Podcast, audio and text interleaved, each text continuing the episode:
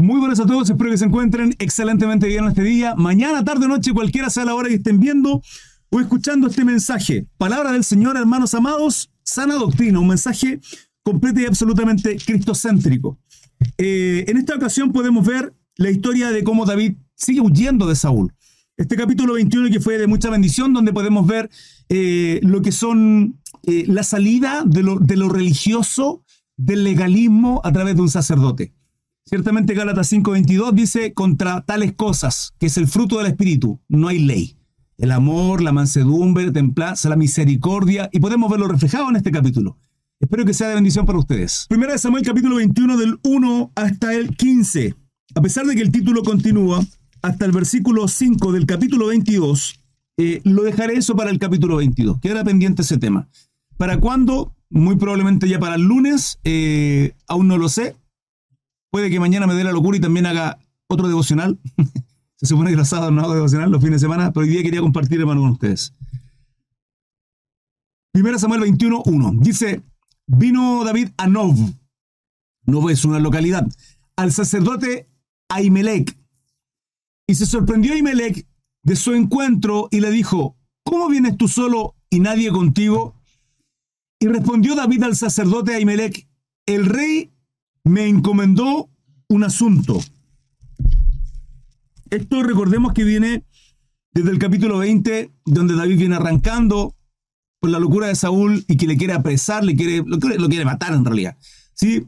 En dos ocasiones ya intentó atravesarlo con una lanza. En la locura que tenía Saúl, Jehová no estaba con él y un espíritu inmundo, un espíritu sucio, cochino, espíritu malo, dice la palabra, le era atormentándole. Y, la última situación, en el capítulo 20, podíamos ver cómo con Jonathan hace un pacto. Eh, y en ese pacto también dejan señales para que David pueda arrancar y no quedarse con Saúl, porque el tipo lo quería matar. Entonces, luego de esto, dice, el rey me encomendó un asunto, versículo 2, y me dijo, nadie sepa cosa alguna del asunto que te envío y lo que te he encomendado. Y yo les, eh, eh, señalé a los criados un cierto lugar. Ahora pues, ¿qué tienes a mano? Dame cinco panes o lo que tengas. David tenía hambre, quería comer y le pide panes. ¿A quién le pide panes? Le está pidiendo panes a Imelec.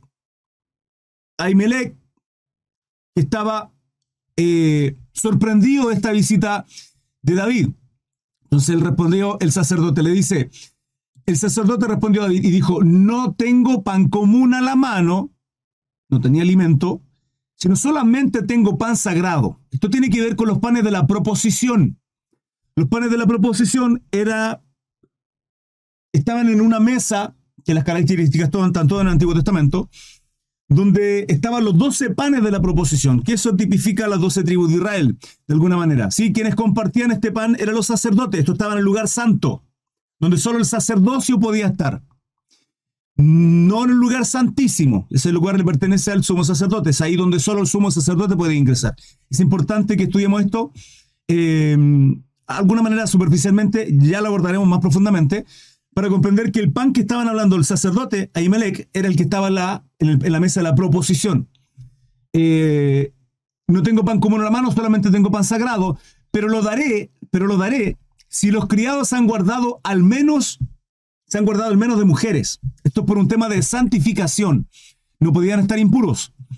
Eh, lo interesante de esto es que Ahimelech le está dando pan de la proposición, pan que le corresponde solo, solo, única y exclusivamente a los sacerdotes, a la familia sacerdotal. Ahimelech significa mi hermano rey. Entonces, en otras traducciones, como que eh, es, es ayuda al rey, es como asistencia al rey. Eso significa, de alguna manera, el nombre de Ahimelech. Y si se dan cuenta, lo que está entregando eh, es un servicio, es una ayuda al rey. Sin embargo, a David no le correspondía esto, porque no era sacerdote. Y él lo ofrece. El único requisito es purificación, es santificación. O sea, se los daré si solo se han, se han guardado a lo menos de mujeres. Y David respondió al sacerdote y le dijo, en verdad las mujeres han estado lejos de nosotros ayer y anteayer, cuando yo salí. Ya los vasos de los jóvenes eran santos. Aunque el viaje es profano, ¿cuánto más no serán santos hoy sus vasos, ¿sí? con respecto al, no sé si me explico, el recipiente en términos corporales. Y por eso viene la santificación en el capítulo, el versículo, em, en el versículo anterior, 4. 6. Así el sacerdote le dio pan sagrado, porque allí no había otro pan sino los panes de la proposición, los cuales habían sido quitados de la presencia de Jehová para poner panes calientes en el día en que aquellos fueron quitados. Eh, eran renovados los panes constantemente y los panes que le dio fue pan de, eh, anterior. ¿sí? Versículo 7. Y estaba allí aquel día teniendo delante de Jehová uno de los siervos de Saúl, cuyo nombre era Doeg, edomita, el principal de los pastores de Saúl. Y David eh, dijo a Imelec, ¿no tienes aquí a la mano lanza o espada? Porque no tomé mi mano mi espada en mis armas, por cuanto la orden del rey era apremiante. 9. Y el sacerdote respondió, la espada de Goliat el filisteo está aquí envuelta en un velo detrás del efod. Eh, si quieres tomarla, tómala, porque aquí no hay, otra, no hay otra sino esa. Y dijo David, ninguna como ella, dámela. Y levantándose David aquel día, huyó de la presencia de Saúl y se fue a Aquis, rey de Gad. Y los siervos de Aquis le dijeron, ¿no es este David el rey de la tierra, el rey de la tierra? ¿No es este de quien contaban en las danzas diciendo, hirió Saúl a mil y David a sus diez miles? Es con este dicho con el cual Saúl entró en mucho, con mucha soberbia y envidia contra David porque cantaban y danzaban. Cuando David le entrega eh, la victoria, Jehová le entrega la victoria a David y David por consecuencia honra a Saúl. 12, esto es hasta el 15. Y David puso en su corazón estas palabras y tuvo gran temor de Aquis, rey de Gad, y cambió su manera de comportarse delante de ellos y se fingió un loco entre ellos. y se fingió un loco entre ellos. Y escribía las portadas de las puertas y dejaba correr la saliva por su barba. Y dijo Aquis a sus siervos, he aquí, ¿veis que este hombre es demente? ¿Por qué lo habéis traído a mí? ¿Acaso me faltan locos para que haya traído a este que hiciese de loco delante de mí? ¿Había de entrar este en mi casa? Ahí termina este capítulo 22, hermanos amados. Eh, esta historia es complementaria con lo que ocurre en Mateo capítulo 12 del 3 al 4. Acompáñenme Mateo 12 del 3 al 4. Esto tiene que ver eh, con relación a los discípulos recogen, recogen espigas de reposo. Esto lo estudiamos. Dice, en aquel tiempo iba Jesús por los sembrados un día de reposo y sus discípulos tuvieron hambre y comenzaron a arrancar espigas y a comer. Esto fue en día de reposo, esto fue en Shabbat. ¿Sí? Viendo los fariseos, le dijeron, he aquí tus discípulos hacen lo que no es lícito hacer en día de reposo. Exactamente igual también como en día de reposo ocurrió esta situación que acabábamos de leer. Pero él les dijo, ¿no habéis leído lo que hizo David cuando él y con lo que en él estaban, eh, estaban y tuvieron hambre? Dice, cómo entró en la casa de Dios y comió los panes de la proposición que no era lícito comer ni a él ni a los que estaban con él, sino solamente a los sacerdotes. Los fariseos estaban culpando a nuestro Señor Jesucristo porque no guardaba Shabbat, porque estaban trabajando, entre comillas, sí, eh, sacando comida, y, y le juzgan por eso. Y el Señor trae a la memoria esta situación que estamos leyendo en este capítulo 21 con respecto a David. ¿O no habéis leído la ley como el día de reposo los sacerdotes en el templo profanan el día de reposo y son sin culpa. Esto es número 28 del 9 al 10, por casualidad, por si acaso.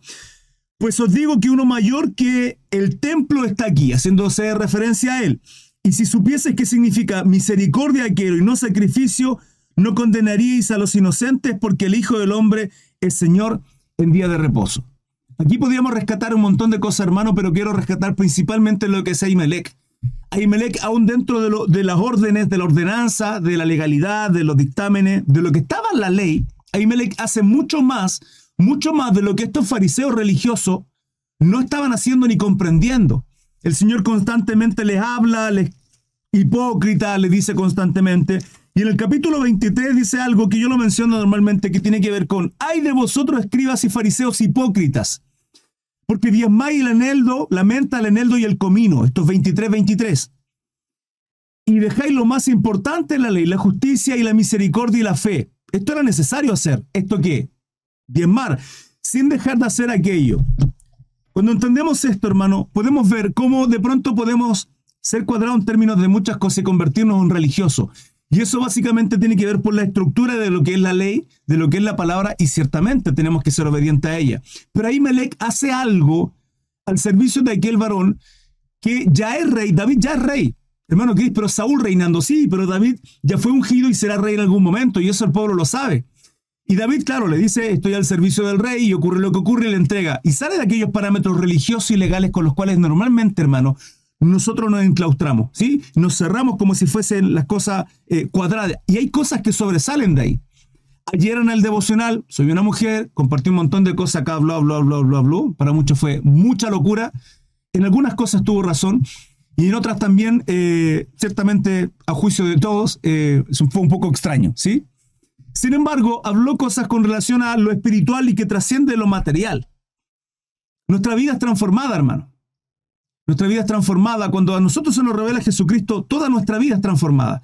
Y tenemos que entender que hay cosas que sobrepasan lo, material, lo carnal, lo físico, ¿sí? Y eso, entre otras cosas, también tiene que ver con el amor y la misericordia. Y aquí podemos verlo reflejado tanto en nuestro Señor Jesucristo, donde Él es el, Señor del día de reposo, y en este caso, la misericordia que tuvo Abimelech con David aun cuando no lo podía hacer, lo realiza. Eso se llama amor y misericordia, hermano. ¿En base a qué? En base a las estructuras que de, pronto puede tener una iglesia. Ejemplo, hagámoslo más tangible.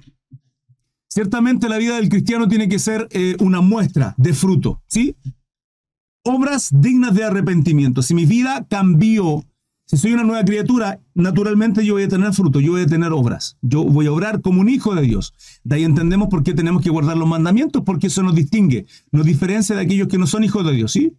Un mundano, un hijo de Dios, somos distintos. Y una de esa distinción, lógicamente, tiene que ser con el guardar los mandatos de Dios, caminar como el Señor. Pero eso también implica el fruto del Espíritu, Gálatas 22, Gálatas 5, 22. Y en el fruto del Espíritu la base de todo, de todo ello tiene que ver el amor. Por eso nuestro Señor Jesucristo en, Mateo 23, 23 les dice, era, está bien, está bien haber hecho todo lo anterior, pero el amor era tremendamente importante.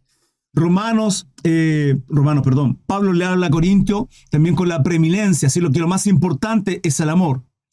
Entonces, cuando usted está en la iglesia y de pronto llegan personas de alguna manera eh, nuevas, con algunos malos hábitos, con alguna forma extraña de vestir, de ser, con cosas que vienen arraigadas, hermano, de la Mesopotamia, de Egipto, de Sodoma, de Gomorra, normalmente los cristianos le rechazan. Normalmente la gran mayoría es así. ¿Por qué? Por lo estructurado y lo legalista que somos.